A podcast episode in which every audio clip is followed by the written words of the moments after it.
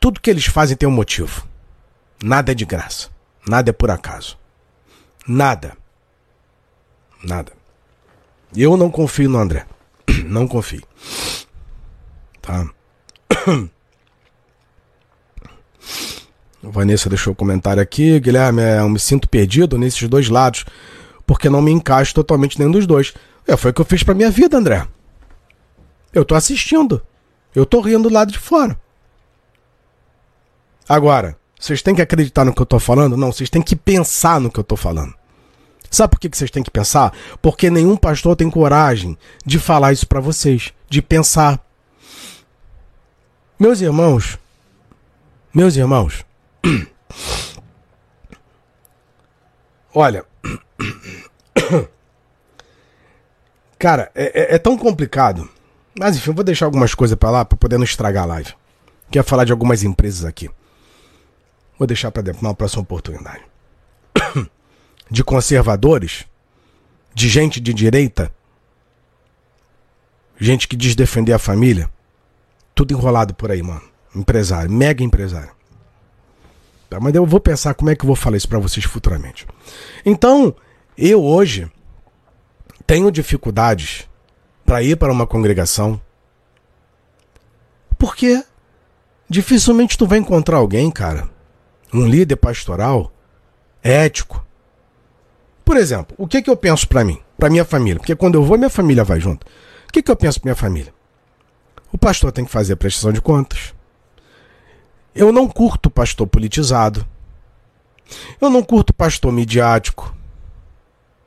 Eu gosto de evangelizar. Eu gosto de pastores que falam a verdade. Eu gosto de pastores que falam de sociedade secreta. Eu gosto de pastores livres, libertos. Eu gosto de pastores que não está preocupado de ficar arrumando briga política para fingir, para ganhar apoio dos outros e fingir que está lutando por alguma coisa, não.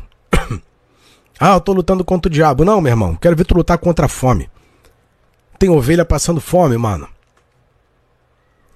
é isso que eu quero saber. Tô preocupado se os outros tá, tá praticando sexo da forma que querem. Eu tô ligando pra isso não, cara. Eu tô preocupado com o irmão do meu lado, e com o próximo. Só que tá difícil, cara. Então vocês querem hoje a igreja aí mais é, midiática, politizada, tal, mais jovial? Tem a Lagoinha, que agora é global. E tenho aí as minhas desconfianças de que o próprio André articulou para tirar o, o Márcio para tomar conta. Ah, já tá velho. Tira os velho.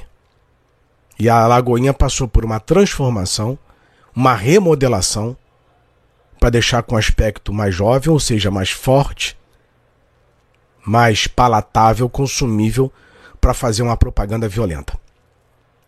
Vocês têm que pensar tudo que vocês olharem, olhem como propaganda. Vejam como propaganda. Propaganda violenta. Ah, agora é global. Primeiro era Igreja Batista Lagoinha. Aí o Batista sumiu. Já não era mais Batista, porque não tinha princípios Batista.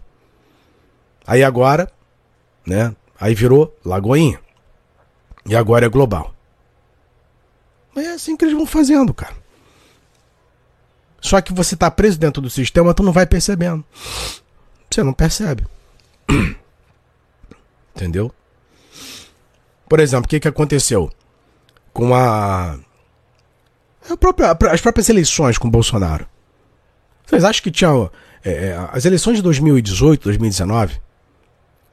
Vocês acham que tinha alguém, algum político lá na época, como foi o caso do, do João Dória, que venceu as eleições, que se apoiou no Bolsonaro.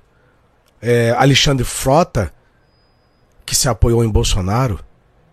Mano, é tudo publicidade. Os caras sabiam que quem, é, quem fosse pró-Bolsonaro ia ganhar. Os caras entenderam que fazer discurso pró-família tá ganhando. Você tem que pensar dessa forma, cara. Você tem que pensar dessa forma. Você tem que enxergar isso como um sistema maquiavélico e demoníaco, mano. É isso que tem que pensar. Aí o que, que aconteceu? O Bolsonaro entrou, Dória deu as costas, Alexandre Frota deu as costas. Quantos não deram as costas? Quantos que eram para Bolsonaro deram as costas? A propaganda, a publicidade. Só queriam ganhar. Aí eu vou, eu vou ficar acreditando em bando de gente traidora? Para. Então eu tenho dificuldade de acreditar é, nessa gente. Tenho muita dificuldade. Eu demoro muito. Demoro muito. Eu passo muito tempo da minha vida analisando o discurso dessa gente. Por exemplo, a bancada agora, como é uma bancada completamente renovada, eu vou demorar um pouco mais de tempo para analisar cada um deles. Analisar. Mas você vai ter muito mais coisas lá para ano que vem. você não está muito recente as coisas. Então, é. O, o, inclusive, eu já falei com vocês: visitem, quem é do Rio de Janeiro, visita a Lagoinha de Niterói. Pra vocês verem como é que é feito o trabalho, a estrutura da igreja lá. Enfim. É, então esse é o plano da, das sete montanhas. É o plano do controle totalitário da igreja para manipular e manietar a sociedade. Esse é o plano. Aí você achando que Sila estava do teu lado, que André Valadão está do teu lado, que Magno Malta está do teu lado. Magno Malta parece mais um bicheiro. Você achando que. Aliás, não tem nada pior do que a dinastia Ferreira da Conamade. Eu, eu, gosto pelo menos do, do, do Abner, do Samuel e do Manuel Ferreira, porque eles são prostituta. Você vê que uma hora Dilma tá lá, Bolsonaro tá lá, é, eles são assim. Agora estão abraçados com Geraldo Alckmin. Pelo menos eles são isso mesmo. Pelo menos são isso. Então, é, você tem igreja para todos os gostos hoje. para todos os gostos. Você tem igreja para todos os fins e propósitos. Você escolhe, é o que eu falei. Meus irmãos, eu não quero que os senhores tenham maus olhos para nada. Eu só quero que vocês reflitam e pensem. Qual a senzala que tu quer? A senzala azul da direita ou a senzala vermelha da esquerda? É isso. A hora, mano, que tu parar de dar dinheiro para essa gente. inclusive eu falei, inclusive eu falei, é, numa live, eu não lembro qual foi a live que eu falei isso. É claro que isso jamais eu falaria se tivesse uma audiência muito maior e fosse muito mais influente. Que era o seguinte: no ano passado se falou muito de fraude nas urnas. E eu tinha comentado isso, mas numa esfera muito menor. Eu falei o seguinte: se eu, se eu sou um líder é, de grande expressão, talvez eu levasse essa ideia. Que era o seguinte: ah, vai ter fraude? Ah, vai ter manipulação? Ah, é... vai ter problema na urna? Beleza. O que, que a gente faz? Se eu tivesse poder, não sei, talvez eu fizesse isso. Sabe o que, que eu faria? Se de fato eu tivesse certeza da fraude na urna, eu faria uma mobilização em massa para ninguém votar. Olha só, tem fraude. Tá bom. Então ninguém comparece nas zonas. Daí a gente vê o resultado. Pronto. Simples assim. Se computasse os votos, fraude. Se não tivesse nada, era um risco a se correr. Já que você sabia que ia perder, então eu faria isso. Opa, calma aí. Então ninguém vai pra urna. Ninguém vai pra urna. Era o único jeito de saber. Aí fica, ai, fraude, fraude, fraude. A bancada, a, a, a bancada é maior para a direita.